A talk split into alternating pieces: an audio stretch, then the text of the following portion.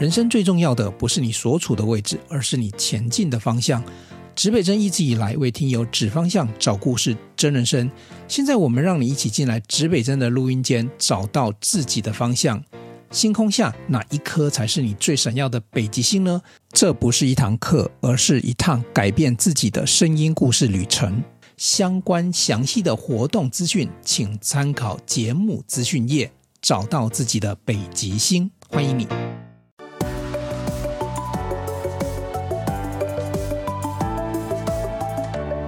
诗慧很会，慧能超能。是会，你知道我们指北针最近都流行一种做法，啊、就是那个来宾录完之后，哦、一条龙服务。因为通常录完之后就是吃饭时间，嗯、哦，然后我们就会到那个附近一家餐厅去用餐，啊、哦，对，而且或者是说如果不吃不用餐的话，就会用便当，啊、哦，对，是哪个品牌？都是卫衣的品牌，卫衣执行长跟贝兹小姐的品牌。我们今天要邀请他们来，我好开心哦。我们、啊、我们来宾一般就是如果有用餐的话，大家都知道我们会去金鹤餐厅，或者是如果是来来宾来不及就去健人或者或者来宾比较重养生的话，我们就会去或者是订健人餐厨便当。对对对，我们指北针节目跟酒沃集团应该是好朋友。很久了，那我们先欢迎两位来宾哈，一位是酒窝的执行长威利，威利跟大家打个招呼。Hello，大家好，我是威利。好，另外一位呢也是共同合作伙伴，来贝兹来介绍一下。贝兹小姐，威利的亲爱的太太。Hello，大家好，我是贝兹。好，哎，我们今天这个这个摄影棚呢，不是摄影棚，录音间呢再度呢蓬荜生辉啊！你看光又打起来了，又非常的亮哦。因为我跟威利认识也是因为诗慧啦。哎，也是因为诗慧介绍我到金鹤去用餐，然后我觉得跟威利有一个蛮有缘的地方，就是我我几次去吃饭，正好威利都在。可是事实上，威利不是只有这间餐厅。威利可不可以先介绍一下你现在管理的餐厅大概有哪些品牌，有多少间？目前我们旗下总共有七个品牌，那林总加起来应该大概快四十间了，已经快算不清楚 几间了，快四十。有时候开的书就比较快的时候，会一直没办法重复算。哦，OK OK，对对对，好，所以其实你平常要跑这些餐餐厅嘛，对不对？就人称这叫走动式管理啊。哦，你的走也走太远了吧？就我觉得到了这个门店，我觉得可以收集到蛮多意料之外的资讯啊。对，就就比如。但但是你的走动大概，比如说是从台湾哪里走到台湾哪里，可不可以介绍一下？我可能就顺顺，因为我们是高雄起家嘛，啊，那第一个品牌是在高雄，那我们是这样一路努力，然后往北，但我们是直接从高雄就跳新竹，主要也是因为诗慧学姐的关系哦，然后让我认识这个新竹这个地方，缘分呐、啊，如果没有他，我也没有办法跨到餐饮，因为我超感谢威利的。对啊，我也、嗯、也要感谢你们，我才有健康的便当可以吃，越吃越瘦，越吃越苗条。五公斤的约定，五公斤都还没减，反而变多了。所以其实是蛮妙的缘分哈。先从高雄开始，其实高雄到新新竹中间还有一位 Brian 呢、啊。嗯，对，Brian 上次来过。对，嗯、所以其实你看哦，这个其实很特别的缘分，就是从高雄。可是我们现在后面这一段，我们慢慢谈哦，这个。谈经营管理有很多事情可以谈，我最好奇的是从威利本身这个人开始，是是，因为这七个品牌四十几家店都是因为这个人坐在我面前，这个人威威利很年轻呢，威利你这个这个应该小我个十几二十岁，呃，我我在外都我跟他妈年纪一样？他他到处认儿子啊，我没有到处认儿子，他真的我跟他妈年纪真的差不多，真的假的？对，是是真的差不多。真的啊，所以你就是他爸年纪，你不要再说只有差十几岁好吗？这个这下子惨了。我们家比较比较早婚了，比较冲动。没有，我觉得威利他的特色是，我觉得要从他这个国国小小的时候开始，对对对，他阿妈带大的。嗯嗯，我我我其实有稍微研究一下威利啊，他有有一段其实也蛮蛮特别的故事哈。那好，你小时候是从阿妈带大的，对你你是一个出身平凡的家庭，不是一个什么人家讲说什么餐饮世家出来的，是吧？爸爸妈妈是做什么？可以给我们介绍下背景吗？呃，爸爸他是呃做工的，他从小就是做类似像像电焊那种吧，就铁工。嗯、那妈妈她的行业别，我觉得我也不是很清楚，因为我爸爸妈妈大概在我幼稚园的时候，他们就已经离开了。嗯，就是那个叫什么离婚，就已经离婚了。嗯，所以中间有一段我对妈妈到底是做什么，我其实不是很有概念。嗯，对。OK，所以是跟爸爸一起生活。对，我是跟爸爸。那主要都是由奶奶在照顾我，因为爸爸他算是比较那叫做浪子型的，就会觉得啊，反正就我我我把我自己给照顾好啊，那你们就加油，自己去努力的那种感觉。所以从小其实奶奶对我们的呵护啊、关爱，我觉得都是让我们能够走到现在的最关键。对啊，可是我从你这样子，就是我认识你来，我看不到，因为你大概是走，我感觉我们比较感觉是文青系列的，我看感觉不出来家里可能是做什么电焊呐、然后那个那那样子，所以其实你自己应该从小对自己未来的期许就不太一样，对不对？其实从小不会有太多的期许，因为呃，我我自己坚信一句话，就是阶级是会复制的，所以在这样子的一个。平凡的家庭，其实这个家庭没有办法带给我太具体的对于未来的期待，甚至是我也不知道未来到底长什么样子。因为我们烦恼的是每一个现在，可能说，哎，我现在呃该怎么吃饱啊，该怎么穿暖啊，等等这些问题。当然，我讲这个比较夸张一点点，可是我们的担忧是每个现在，担忧是每个现在。好，我我帮你回到你年轻一点的时候。那个诗慧，我想多谈一下他小时候他阿嬷对他的影响，因为我觉得如果今天没有他阿嬷，我们就看不到今天的威利。嗯，对对对。然后威利他的国中啊、高中也很精彩。这个一定要聊一下。我觉得我我本来直接要跳高中那一段来。嗯、小时候阿嬷对你的会对对你的有什么样的一些特别的印象吗？我我觉得我奶奶教会我一件事情，就叫做责任感。我我分享的故事这个。一直在我脑海里面挥之不去。就是我奶奶也是一个非常狂的人，国狂，就是她会那个，在我很小的时候，她是会那个喝酒开车的人。但等一下不鼓励这样子的行为。可是我我只是想借这个故事告诉大家，开车、就是、开车不喝酒。对，他就是喝酒，然后。我刚刚讲错，是喝酒会开车。Oh. 对，他酒后会开车，然后有一次就他也是可能跟朋友出去玩，然后他都会带我们去。然后我记得他喝得很醉，然后他把我载回家，然后他就直接撞那类似别人家外面的那个类似这样墙。然后撞完之后，隔天照样上班。他告诉我一件事情，就是哪怕我前天花再多时间在玩乐啊、多狂啊，隔天我依然要把我的本分给做好，责任感。对，从阿嬷身上，我就觉得应该是有影响到，因为我觉得威利应该是非常有责任。目前我看到的是很有责任感，我应该从小就受到了影响。对，对，你还想聊些什么？阿嬷？有啊，不是不是叫你阿妈，我是说叫我阿妈我没关系啊，你叫阿祖我也可以啊。我就诗慧每次来这边都随便就，哎，这个有有我儿子的感觉。上次瓦基亚也说我长得我很像你妈的感觉。哦，谁来？没有人看啊。就是说，那还有一个我觉得比较特别是，其实你不要看威利现在讲话非常知识性，然后也是个企业主，可是其实威利在国中、高中的时候是个那个七头吉娜，对不对？喜欢玩，不是成绩很好那一种的，就是比较叛逆啦，对，比较叛逆。就从小其实，呃，以现在的话来说，叫做问题儿童。什么叫问题儿童？就是打架闹事啊，各种调皮的事情，基本上都做过。调皮的事情，对，基本上都做过。因为你在小时候在找自己嘛，你也在找寻，就是我在这个世界上到底有什么样的存在价值。只是有时候会找错方向，你用错方式去证明自己。那在那个阶段，其实我家里人其实都很担心。就回到刚刚所说的阶级，阶级会复制，因为我们家都是很早婚。为什么早婚？就是呃。很早可能就已经跟有有女友嘛，那可能就偷尝禁果。所以我爸是十九岁就生我，那我奶奶跟我爸也大概差十八岁，但那个年纪比较大，他们本来就是比较早就会生小孩。可是到我爸这一段，其实他们就一直在告诉我不要做这样子的事情，因为呃，等于是有点小孩带小孩，十九岁的小孩带着一个小小孩，那能够给予他什么样的好的教育，亦或是好的观念，绝对不行。那你有听话吗？我其实没有听话，没有啦，有啦。贝兹小姐他们现在都已经对他们是成熟的才结婚的，对啊，嗯，对啊，就是在那个小小的时候，你不会想太多，你就是觉得我我就是要这样，我就是要这样帅啊，出去玩啊，交女朋友啊，对，差一点就有一点快要走偏了。对，那我觉得交很多女朋友吗？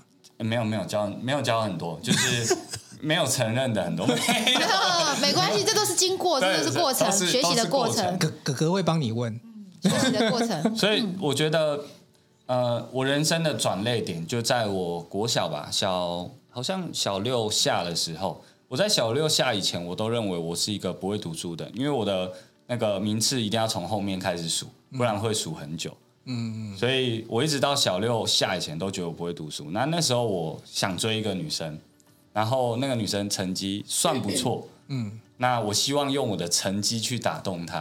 哦、那我不知道突然哪来的灵感，我就跟我奶奶说：“哎，我我想要补习，因为我前面都没有补习，我觉得不会读书也不需要补习。”但我奶奶是答应我，虽然我们家那时候，所以那时候是国中还是国小？国小小六下，小六要补什么东西？对，小六下，反正我就是一个突然想法。那我奶奶也很支持我，就是对他来说，你确定你奶奶那时候没有喝完酒支持你？没有没有，她那时候是很清醒。然后她就说，虽然我们家也没有什么钱，没关系，我就是去尝试看看。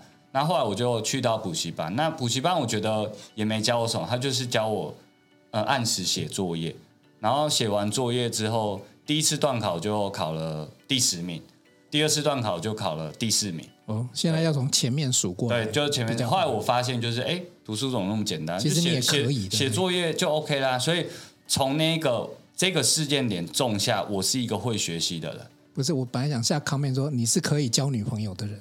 女女朋友是一个动机，所以动机很重要。因为这个动机让我意外发现，哎。原来读书这么简单了，啊，所以后来我就对于学习我是有信心。那进到国中之后，当然我觉得国中对于一个人来说是最叛逆的阶段，嗯，因为你开始有更多的意识，开始更多的想要去尝试，有自由。然后我刚好就前面就接触到比较呃，不能说坏，比较爱玩的朋友，嗯，那我们也玩了各种，包含可能带刀到学校啊，打谁谁谁啊。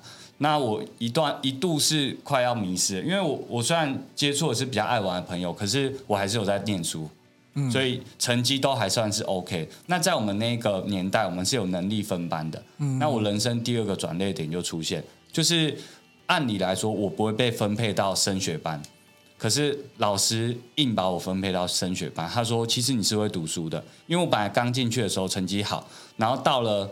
慢慢的跟爱玩的朋友在一起之后，成绩有是有往下掉的。可是老师说，我相信你可以。我跟他说我不要，他说信我，你人生会更好。那我就信了。于是呢，我就进到了升学班。那我就变成我有双重的身份，我跟爱玩的朋友混在一起，但是我是一个能读书的人。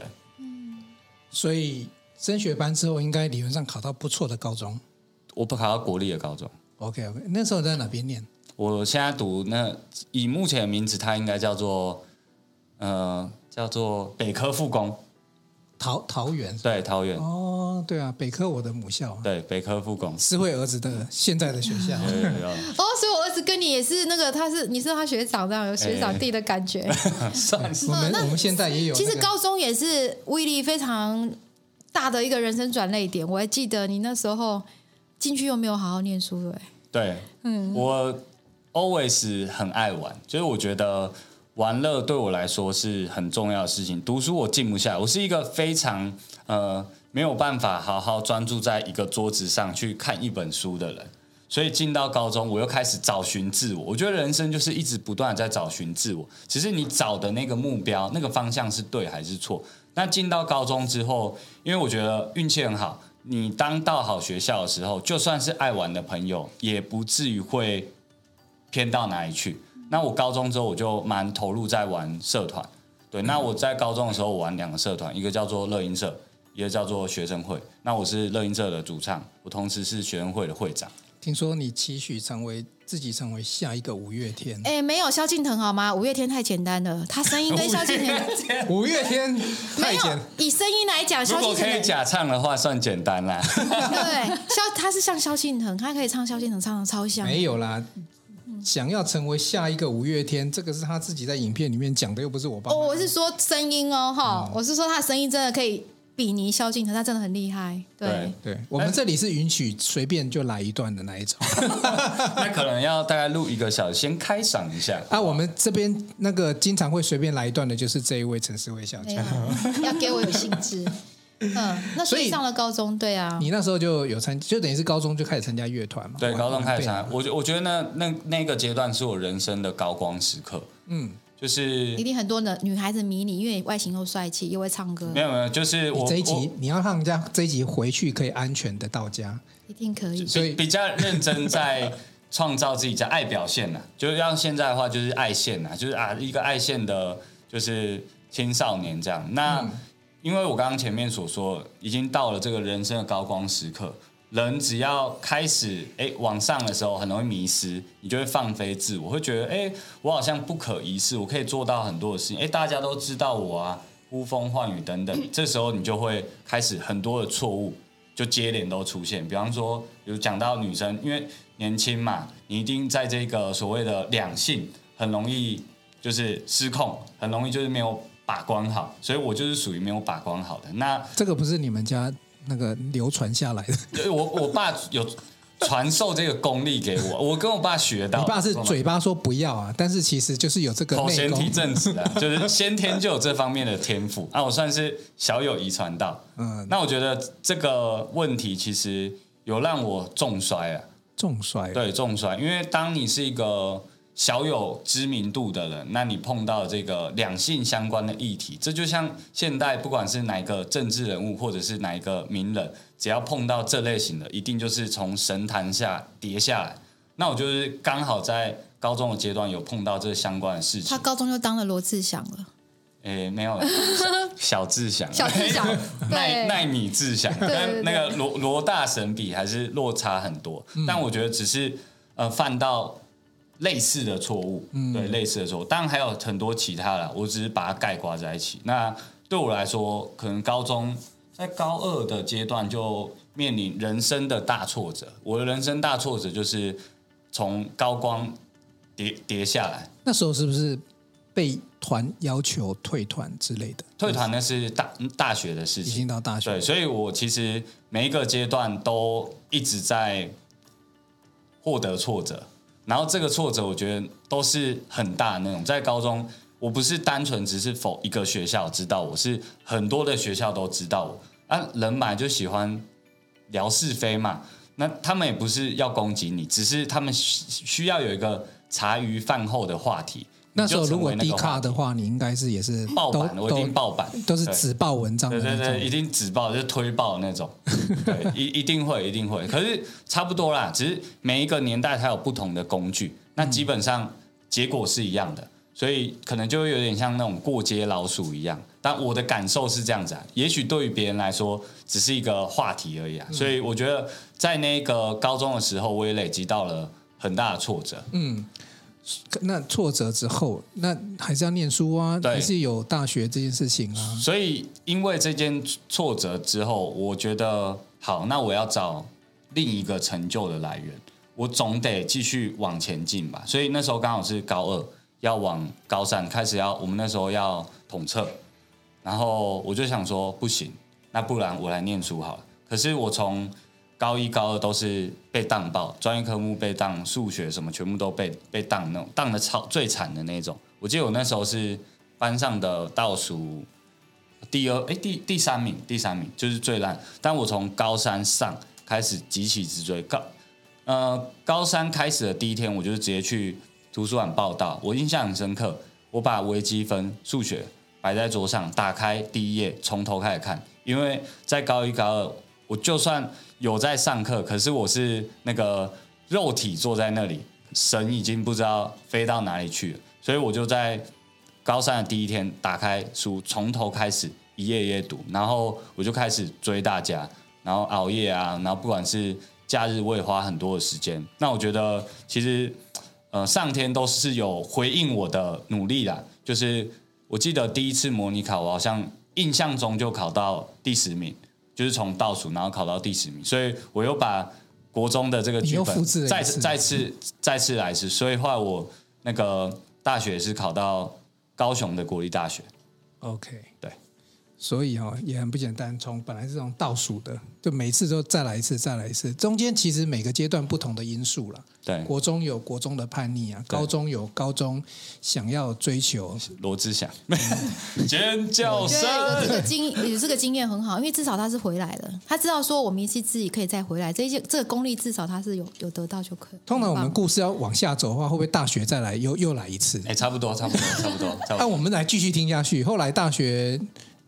就不是正常，就是说考进去，你国立大学嘛，那理论上就应该是大家都好好好同学这样子，成绩不错这样子。好好同学，就上了大学之后，呃，到了外县市嘛，我觉得是很很很开心的，很 happy。那一样开始玩乐啊，就哪我要读书，读书的是是一个时间到再读。我的价值观是这样子。啊那后来大学我也是一样，又投入到了乐团。投入到社团方面，就很认真的玩，然后很认真的经营，然后我也很运气很好，遇到一群就是学长，他们已经是社会人士，他们也希望就是说把乐团经营当成自己的事业来去做努力。那我你那时候科系是念什么？电电机，就电机。对，我觉得我运气算非常非常的好，因为所有的资讯跟我想到的威利执行长那个 image 完全都不一样。对。因为我们家是属于，他们不会管我们做任何的选择。那我觉得冥冥之中有人在一直在帮我安排一条路，包含了我选择电机。为什么会选择电机？我就是自己上网查嘛。未来最夯的职业是什么？然后说哦，是什么什么什么工程师。那应该要从事学习电机。然后我就觉得哦，OK 啊，电机那就那就去读吧，因为未来最夯。没有想太多，可是。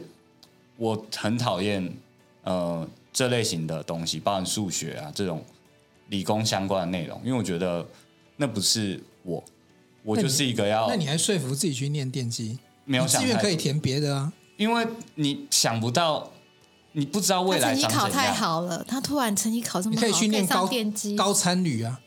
可是他成绩分数那时候根本没想到现在会做什么的，分数很高啊。那时候都是用分数高多少都到哪里。对对，就是我我的分数可以到这里，那我就去去读这个。其实大家也很决定很厉害，都可以去念电机系，是很厉害的。没有没有，是是很痛苦，因为我觉得这个不是我人生应该选的。因为你分数那时候考那么高，你觉得该去，只是说刚好有兴趣这样。最主要原因就是因为那个电机系的那个男女占比那个落差太大。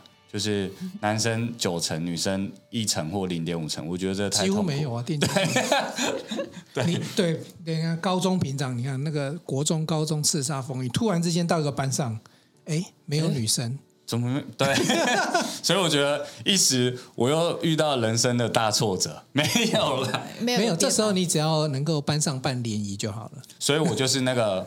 高大一我就是当公关，就要负责去揪团，就是促成好几对佳话。哎，那时候怎么认识贝斯？因为贝斯也好像跟你同一个学校，那时候认识的吗？呃，我老婆她那个时候是跟我同个社团，她也是乐音社的，然后她也是主唱。然后我们是那个敌对，所以一个萧敬腾跟蔡依林。哎，他唱歌，他是很会唱歌。他是张惠妹。对，一个是萧敬腾，一个是张惠，他们两个是飙高音的，真的超厉害。对，然后我们就是因为就一眼瞬间就哎看对眼了。哦哦，你说那是萧敬腾跟张惠妹有那首歌啊，一眼瞬间。让贝兹讲一下话，因为有时候男生讲话，你可以反驳，你可以按铃说不是。呃，目前是这样没错，但威利没有他按铃就 I want you。我们又要这边设一个铃啊，不对，我不是不是这个样子的哎。哎，所以你们大一的时候就认识，还是到 哎大一的时候就认识，是因为社团的关系。可是那时候因为他太早有女朋友了，他先有女朋友那时候，非常的早。嗯啊，那时候你就对他有感觉，很难过，他也没有哎，因为他可嗯。应该说他的外形那时候不是我喜欢的，他很帅，还不是你喜欢的？不是，他那时候不是长这样哦。对对对，他有稍微的变化过。好想看哦。但我觉得会在一起的原因是因为我觉得我没有什么看外表还好，但我觉得他嗯是吗？就是，但外表是你加分的因素啦。但我觉得是我认识他的途中，我我觉得他是想做什么一件事就可以很努力的达成。哎，你可以在他大学的时候，他做了什么事让你觉得啊，这个男生真的是很很很棒？像呃，因为他其实唱歌不是他的天生就会很会唱歌的，嗯哼，所以他为了练唱歌，他做了很多努力。是为了追你吗？哎，不是，哎，不是为了呃更有更多的那个粉丝 影响力啊，就是有有有粉丝来喜欢他。对对对，他可能就哎早上七八点起来跑步练肺活量，哦，然后下午再去游泳，然后就是会排一系列的活动。有，我觉得他他对健身的热程度。对，对，也是，就是说可以有好的歌喉，可以唱歌。对对对，他就下定决心，他就一定要。因为我觉得乌里是一个舞台型的人，就是他上舞台那个热力跟舞台下是不一样。因为有人就是舞台型的人，对对，一上舞台真的魅力四射。对啊，那下舞台他就有他自己的个性，就是比较搞笑的个性。所以贝兹那时候你是什么系？我是类呃文发系，就是偏创创创发对对对对哦。对所以你看那时候他就是当公关，然后都帮同学对外发展，然后自己默默在校内发展，是这样吗？你说我吗？对啊，没有我我我已经发展好了。大一大一已经选好了这样。啊，后来大二的时候呢？大二哎，我们一样都是就是敌对的关系，这样。就是你唱的很好，他也很好。Anyway，我我我就觉得我不比你差这样子。对，大概那时候这样。那到时候那到几年级的时候你们才有感觉？我们我们好像是大三的时候。对啊，大三。嗯，一个很特别，因为我以前会有荨麻疹，哦，荨麻疹，冬天的时候特别严重。嗯，然后我就因为以前小女生就很爱在脸书啊发文说哦，我现在有荨麻疹，什么取暖，她没有药啊，什么什么。对，然后她就突然打给我说，哎，那我拿药去给你。然后我觉得这人超奇怪，对啊，你们两个不是对，而且又不知道我家在，他只知道我家住在后门，就是学校的后门，但不知道是哪里。然后我就想，我就打给我朋友。就一直跟他说有一个很奇怪的人说要送药给我，可是我觉得我跟他根本不熟。他是在 IG 上跟你讲说他送。对，他说我就跟我朋友说，你现在一直跟我聊天，我假装没有接到他电话这样。嗯、然后后来他可能也发现我不想要接他电话，他就传了一个简讯跟我说：“那我明我把药放在就是社办，你明天再去拿哦。”就是他没有就是恼羞成怒这件事，让我觉得他很大方。因为、嗯、对，因为有些可能被女生拒绝，他可能会觉得有点丢脸啊，还是怎么样的？嗯、对，因为这件事。所以你第二天这件事情我们嗯，真的有去社办？有啊有啊。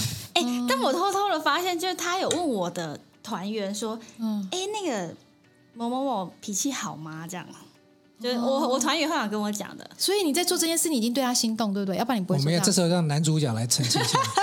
你那时候是什么状况？想要做，而且要送人家药，这个比较一般都是送花，你，好好你送药这个更加不一样。可是你有在关心他，才知道他这样啊。你要好好讲哦，你要好好讲。没有，那那时候就单纯就抱着利他的心态，就 什么？没有，我觉得那时候你跟你前任是不是已经吵架？那时候是单身了，我是单身。哦，那时候已经是单身了，我是单身，所以就是可能刚好有磁场有对到，然后觉得哎，好像有机会哦。哦，所以他你先喜欢他的，对对，对我是我先喜欢他。所以贝兹收到的第一个礼物是药，对，人生的一个荨麻疹的药，荨麻疹的药。嗯，他有用心，因为那药不好拿，至少他不知道怎样去挂号挂到的。半夜，我记得是半夜。对呀，冬冬天冬天。那你怎么去拿到那个药？因为他没有荨麻疹，不知道他去哪里买的。你现在知道吗？我还是不知道。那现在问一下答案呢？跑了很多间啊，才才买到。哦，跑很多间，跑好多。嗯、那时候怎么买到半夜？半夜就找那种二十四小时的药局啊。哦啊，你跟他说荨麻疹的药，他就会给你。对，他就给我。哦，好有感动的，那么能。对，跑了很多间，可能有二十间。嗯，那我来对一下哈，那时候还在乐团，还在乐团，还在还在对。对。那我刚才有提到一个，就是说你在乐团的时候有碰到一个很大的挫折，嗯，就是被要求分手。对，被分手，对，被被被分手，差不多那个时期嘛，差不多差不多，就是你会不会是那时候因为被分手，所以想要赶快找一个人牵手？没有没有，那时候还还没被分手，我们是在一起过后才被分手。哦，你们两个在一起之后，你才被乐团被分手。对对，乐团这一段可不可以跟我们聊一下？因为那是一直从高中以来你很喜欢荣耀，对对，然后大家都会很对，你又是主唱，对对。我觉得就是我先想。大致上，我们那时候乐团走到一个位置，就是我们已经全台到处都有比赛或表演，都有获得一些。我感觉你要出道，那时候感觉要出道。没有，还没，距离还很遥远，但是有有机会，但有机会，有有被一些前辈关注到。但我觉得乐团，我现在角度看，我觉得它是一个非常难。尤其我现在看五月天，我觉得他们厉害是在他们的这种默契沟通，因为乐团是五个人的运活动，它需要五个人的共识。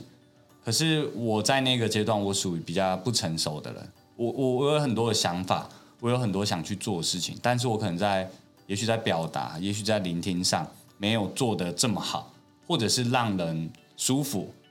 那这种问题就日积月累，加上我年纪又更小，更没有社会历练，所以也许我在过往这些日子冒犯了他们，可他们也许在对我是忍耐吧。那刚好可能在一些，也不是很重大的事件点，后来我们就就吵架，对，我们就吵架。那当然我我觉得我有做蛮多错的事情，就所以哈，我先停一下哈，贝兹来 comment 一下，因为你大概大一就认识他了嘛。刚刚威利讲的，他讲的这个特性，那时候你有发现吗？就是比如说很不可一世啊，或者是……我觉得应该是说他很在乎这件事，所以他很善于表达自己的想法跟意见。但因为那时候团体都是年纪都比较大，就是已经呃毕业了，然后是我们学长这样，所以他们可能觉得年在年纪上应该要尊重他们，或者是说有一些想法应该要讨论这样。但在我看来，他是，但出每个人出发点都是一定是为这个团好，对，只是沟通上没有这么成熟。所以，其实在这个事件之前，你还没有自我觉察到，说我到底哪里会得罪人？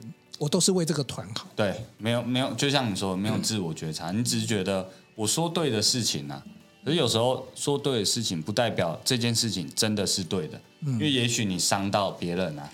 嗯，对。所以你就发生了那个，因为我你你自己在影片中中有表达那件事情对你影响很深，因为那甚时候你甚至于完全不想面对任何人。没错，就是对我来说，那是我的人生的全部，我投入了很大量的心血，我也对于我也我也对于这一段的未来是有高度的期待，是有看到希望的。那你希望的火苗冒出来之后，那瞬间大水浇下来。那你当然会觉得，哎，那我下一步该何去何从？所以那时候还是大大三嘛，大三的时候找不到自己的定位。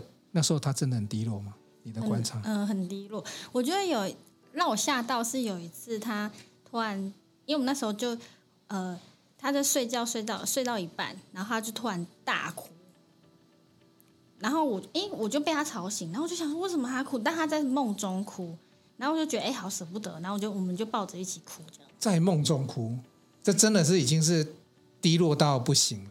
梦中也，我我很很少看到这种梦中哭的。你你以前主要是说他梦中是梦到什么？那时候你梦到什么？是乐团的事吗？还是阿嬷呢？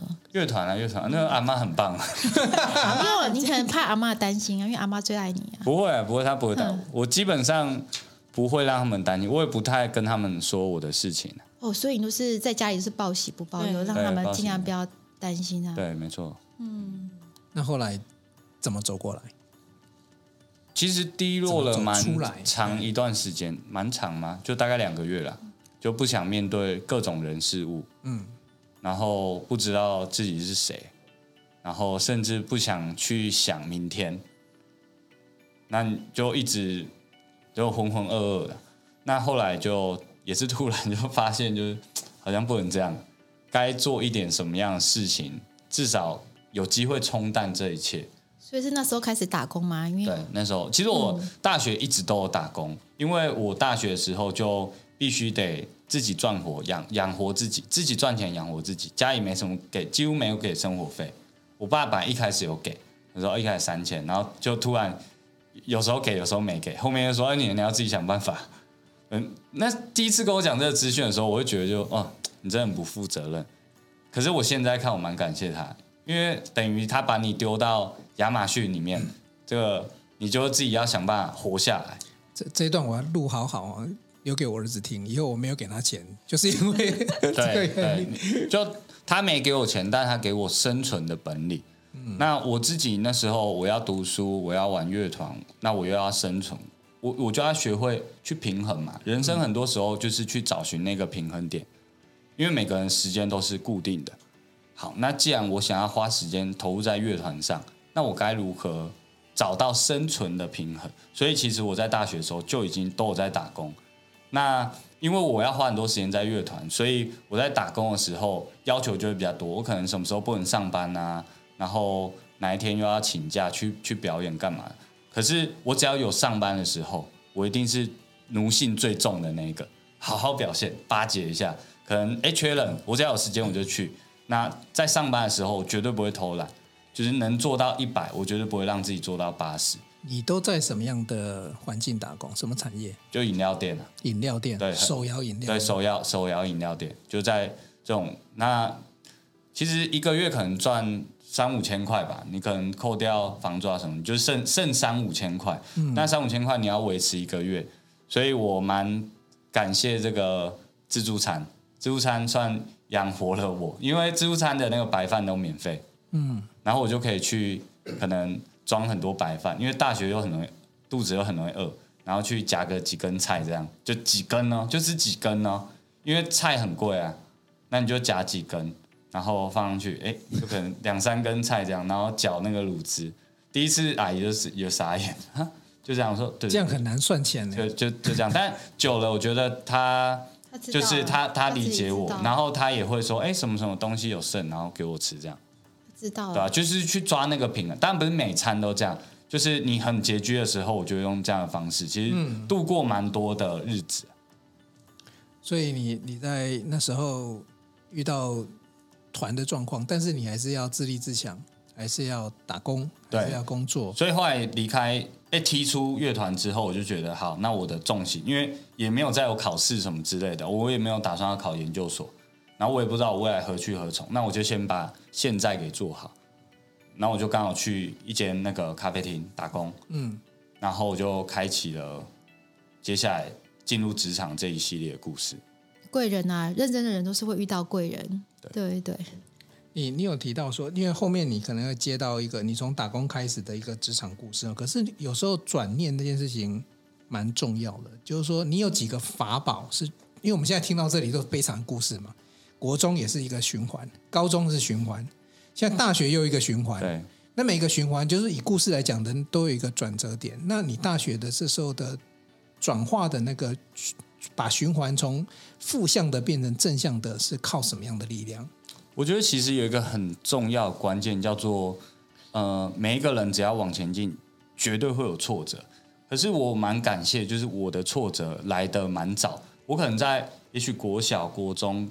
到高中，我都有练习过，就是这个转念，我知道转念后会得到礼物，嗯，所以这帮助我花比较短的时间就可以开始去往前。因为从小一直是挫折，你就把它当习惯，哎，好像来了就这么做，来了这么做，就一直练习，经验跟次数让你越来越成熟去做这个，变成我人生面对很多事情以及选择的价值观。对，我觉得超超棒的，我赶快记下来哈。今今天我们从威宇身上先听到，我觉得第一组很重要的关键字：练习挫折。嗯，很多人其实，在小时候就是太少去练习了，以至于长大之后突然面临了，他就很困难。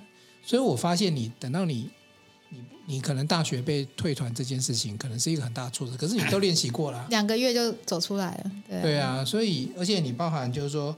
你可能也开始去学习沟通，或者是透过阅读去收取更多的知识跟资讯，正视自己的不足啊。嗯，他刚刚才有一个，我觉得他有一个很好的观念，就是你在打工的态度，我觉得很好。嗯，你说你尽量的表现，奴性比较重啊。对，然后你还在打工，你会去练习，对啊，做一些创新，跟人家不一样。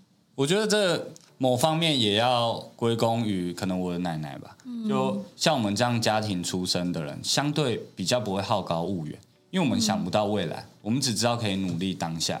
嗯，所以我觉得这也是一个蛮关键的点。有时候我们在这一个，尤其现代社会啊，我们之所以会让自己止步不前，就是因为有太多美好的未来值得我们想象，可是我们忘记了，唯有努力每个当下。你才有可能到达那个未来。那我那我的阶段，告呃没有教会我去想象美好的未来，所以我知道要努力当下。你知道，我看你一个东西，我也想流眼泪。以前的时候，就是你泡咖啡的时候，他泡一杯咖啡，他你是不是拉花？有那个影片。嗯。那你说你可以泡几百次，就把它拉的很漂亮，然后你还创作是出那个立体拉花。对。那个熊那个，然后我就那个影片是你一直在拉花，然后你就蹲着。眼睛一直看着那个花，然后有哪里，然后一直练到漂亮。对，就是你怎么有办法这么坚持？就是失败，然后一直拉，而且你不是拉花的人，可是他特别爱拉花。我觉得这个又回归到我小时候，就是很多事情都是结果论，在当下你觉得不好的事情，可是从未来看呢，它不一定是不好，因为它是为了帮助你变更好。我举一个例子来说，就是很多人会说我很有毅力，为什么我很有毅力？嗯、因为小时候我们家的处罚，我们家有各种处罚，因为我小时候很皮，我们家有哪些处罚？我们有什么罚抄心经啦，然后什么什么交互蹲跳啦，拍耳跳这种体能类的。嗯、那这些这些处罚都在训练我的耐心，而且我们心经就是我我爸我，我爸会没有，我爸跟我奶都会，哦、他们两个交互对付我，然后他会去算，就是说，嗯、呃，一一个小时可以抄四遍，所以如果上班八小时，是把三十，就你就是要三十遍。你你你如果偷懒，你如果没有按照这个时间排程走，我下班你没有办法交三十二遍给我，那我就只能就是跟时间赛跑。然后包含体罚也是一样，可能我小时候，我大概小二、小三吧，那个当兵我们会跳那个开合跳，我小二、小三就可以跳大概三四千下，所以我进到什么三三四千下，三四千下，对，对于当兵的人来说都是很不可思议的次数。三四千下要跳多久？我那时候有算过，印象中一千下二十分钟啊，印象中那时候我没有，我爸有帮我列 KPI，真的假的？对。所以，我把这两个技能 对，然后进进到国中之后，我反而变成就是，因为我刚刚有漏讲到，就我我国中的时候，我有那个我是体育生哦，就是我不单有念书，我有加入一些校队，然后那时候我就是有加入田径队，我是那种跑中长距离，比如八百、千五、三千的这种，然后都是嗯可以获得加绩的。我觉得三四千下可以去申请那个奥纪录哎。我现在知道你为什么。你你你当兵是不是在空特？对对对，空特。我有看到那个闪辉。对对，对，你有你有那个，所以其实进去空特对你来讲，应该体力上不是太大的考验吧？轻轻松松，没有没有，这个没有很，我相信啊，就是很你讲三四千下，我跟贝兹我们两个眼睛看好久。我在想是不是多了一个零？没有没有没有，三四百下我都觉得很难。对，对啊，我爸就是用这样的方式给我礼物啦。而我现在回过头，我觉得我的毅力是。在这样子的无形之中累积出来的，因为因为不管是被体罚，亦或是嗯、呃，可能国中呃出去比赛，你在这个跑步的过程，你要拿下这一场胜利，你就要告诉自己，我不能放弃，嗯，继续坚持，最终一定会有美好的成果。那可能在高中嗯、国中的时候，因为这些比赛，我都有获得一些好的成绩，那我就知道有毅力。最终可以到达目的地。我现在访访的这一位哈，叫做威利执行长哦，大家很难想象你现在讲的一切叫做七个品牌，然后四十几家店的一个现在的一个执行长的一个小时候，其实是完全不是你想象的那个样子。你不要以为人家开店好像。资金雄厚啊，然后现看现在啊，意气风发。他靠他一手，他是自己创立的，他不是资金雄厚。国国中一个一一个 cycle 循环，高中一个 cycle 循环，大学又一个 cycle 循环了。对，那这些学学习，那你到我当然，因为我知道你空特嘛，那你当然就当兵，就有一些就就如鱼得水的，当然也是顺利把兵役服完，服完回来之后，就就开始不同的人生了嘛。嗯，没有，当然还是又有一个新的 cycle 的循环嘛，就新的挑战了，新的挑战。因为服完兵役后，紧接着你就要面对到出社会嘛，嗯，你开始要面对真正的人生的这件事情，嗯，对。那我觉得每一个现在，我都我都很感谢我的过去，因为我的过去的自己，在他的那个当下，没有把任何的时间给白费掉。就像我是工读生的时候。呃那时候我们的店生意是算蛮不好的，是非常不好。你退伍之后第一个工作？没有什么工作开始做起？一样就是在咖啡店。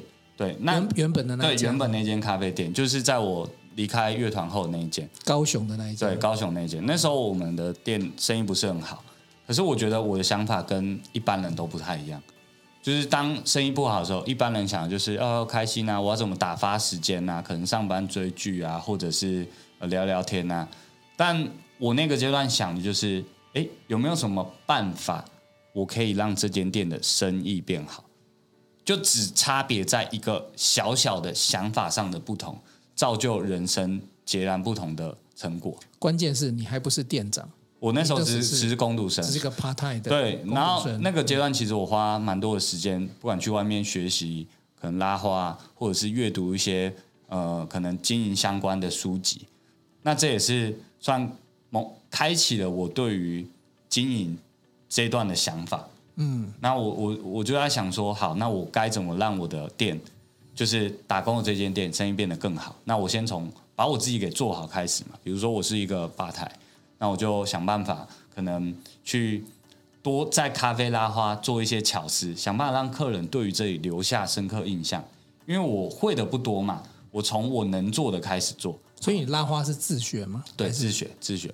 然后我就做做做做，然后我开始练习拉花各种。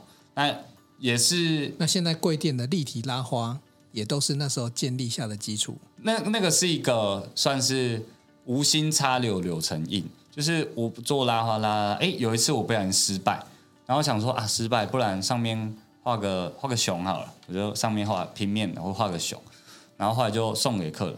一般客人可能拿到呃，我觉得很棒的咖咖啡拉花，他们就是哦，哎有拉花。然后那天我给他我失败的咖啡拉花，但是画上熊，他看到是哇哦，通常都没有给我一个熊的礼物哎，应该是女生，应该是女生。然后我就就 什么什么什么意思？我失败的，我画了一个很简单的熊，一点技术成分都没有的东西，竟然可以获得这样子的回应啊！突然我就想通，OK 嘛，那再往这段去往下琢磨一点。哎，我开始画一些东西，然后哎，那有没有更可爱的？然后从平面，然后做到变立体的这样子，然后也是在这样子的努力下，呃，业绩有一点一点的的提升。所以这个立体拉花是这样。哎，所以那立体北极熊是你发明？因为那时候我有朋友在高雄说有一家咖啡厅很厉害，是从你开始。哎，不能说发明啊，这种东西，商业这种事情其实就是互相参考。对对，只是谁可以把它推广出去。靠找熊啊。这也很重要，因为我一开始是做各种不同的立体造型，但我那时候就可能也是也是无心插，就有一个品牌的一个概念，就是我东做西做，别人看到这个东西不会马上连接到这是哪一间店做的，那我专做一一款就好，让人看到马上就联想到我。嗯，对，所以啊，这就再次证明，所有的创新都是美丽的误会开始。对，真的真的，所以。现在阶段就走到威力开始走进，就是回来之后还是在餐饮业，在在咖啡店开始继续工作。可是这里面开始又有很多新的故事哦，是就是包含你怎么样从一个工读生做起哦。这个这边的故事真的很值得大家听，因为我们说很多人几乎几乎金字塔底层每一个人都是从工读生开始做起。那怎么样从工读生做起变成可以拥有一个？四四十家店，然后七个品牌这样子的一个大的集团，这个其实你们已经是一个餐饮，而且它集团是有运动会的哦。我觉得这是一件很光荣的事。对，对啊，这个我一定要好好问一下。但最后我先确认一下哦，所以那个他去威利去当兵，没有发生兵变这件事情哦。没有，坚坚定不移啊！我我以为那个瑞仁哥要调出我什么。不知道的资讯，我说啊什么？因为当兵通常会会遇到这一段呐、啊，就是他应该很认真在想他人生。那时候当兵的时候，对，呃，我觉得他当兵、嗯、当的比别人还快乐。哦？哦，嗯，因为他都跟我说，嗯，我呃我不想打电话给你，我很忙哦，这样。哎，他是当什么兵控？他是那个伞伞兵，对，空特，对，对，而且他不怕速度，我记得，所以你都直接跳下来的。对。啊，啊，可能是因为跳那个，但我觉得这个也很厉害的一部分。嗯、他刚刚没有讲到，就是因为伞兵其实要男生后脚跟要着地，哦、因为他下来的时候要翻滚嘛，去减缓那个重力加速度。哦、但他本人是不能落地，脚跟不能落地，就是不能蹲下，蹲下会往后倒。哦，你说你的足脚就蹲下会，然后这时候又证明了他的毅力，因为我们有一个学长先去当了伞兵，他就有跟他讲了这个事情，嗯、然后他发现哎，我会往后倒，那怎么办？那就因为如果如果往后倒的话，就会被在那个训练的阶段就会被刷掉，因为他认为是足弓就是没有那个比较浅，对，比较浅，所以他认为你会有危险。嗯，所以他就会把你刷掉，你就要去外岛。对，然后因为听到这个资讯，他又练习了三个月的蹲下，然后不会往后倒。对，然后就顺利的进了那个散特，这样。哦，所以你就是想进散特，对不对？对，嗯嗯嗯，所以我觉得他很多事情都是靠时间堆积出来的，所以他有值得你崇，就女孩子，就你太太会崇拜的地方。所以我觉得是从大学到现在，我认识他这么久，就是做很多事情都是。呃，他只要下定决心，他就会成功的。我觉得这太难了，这很厉害，很棒，嗯，值得等的一个男人。没有贝斯都没有换过，我这一点我知道。对啊。好，那我觉得后面还有更精彩。我觉得要从那个餐饮，还有从自己的工读生到创业这一段，哦，就进到餐饮的管理这一块。我相信很多人也很想了解，我如果是一个工读生，我怎么样变成店长？我如果是变成店长，我怎么样变很多店的店长？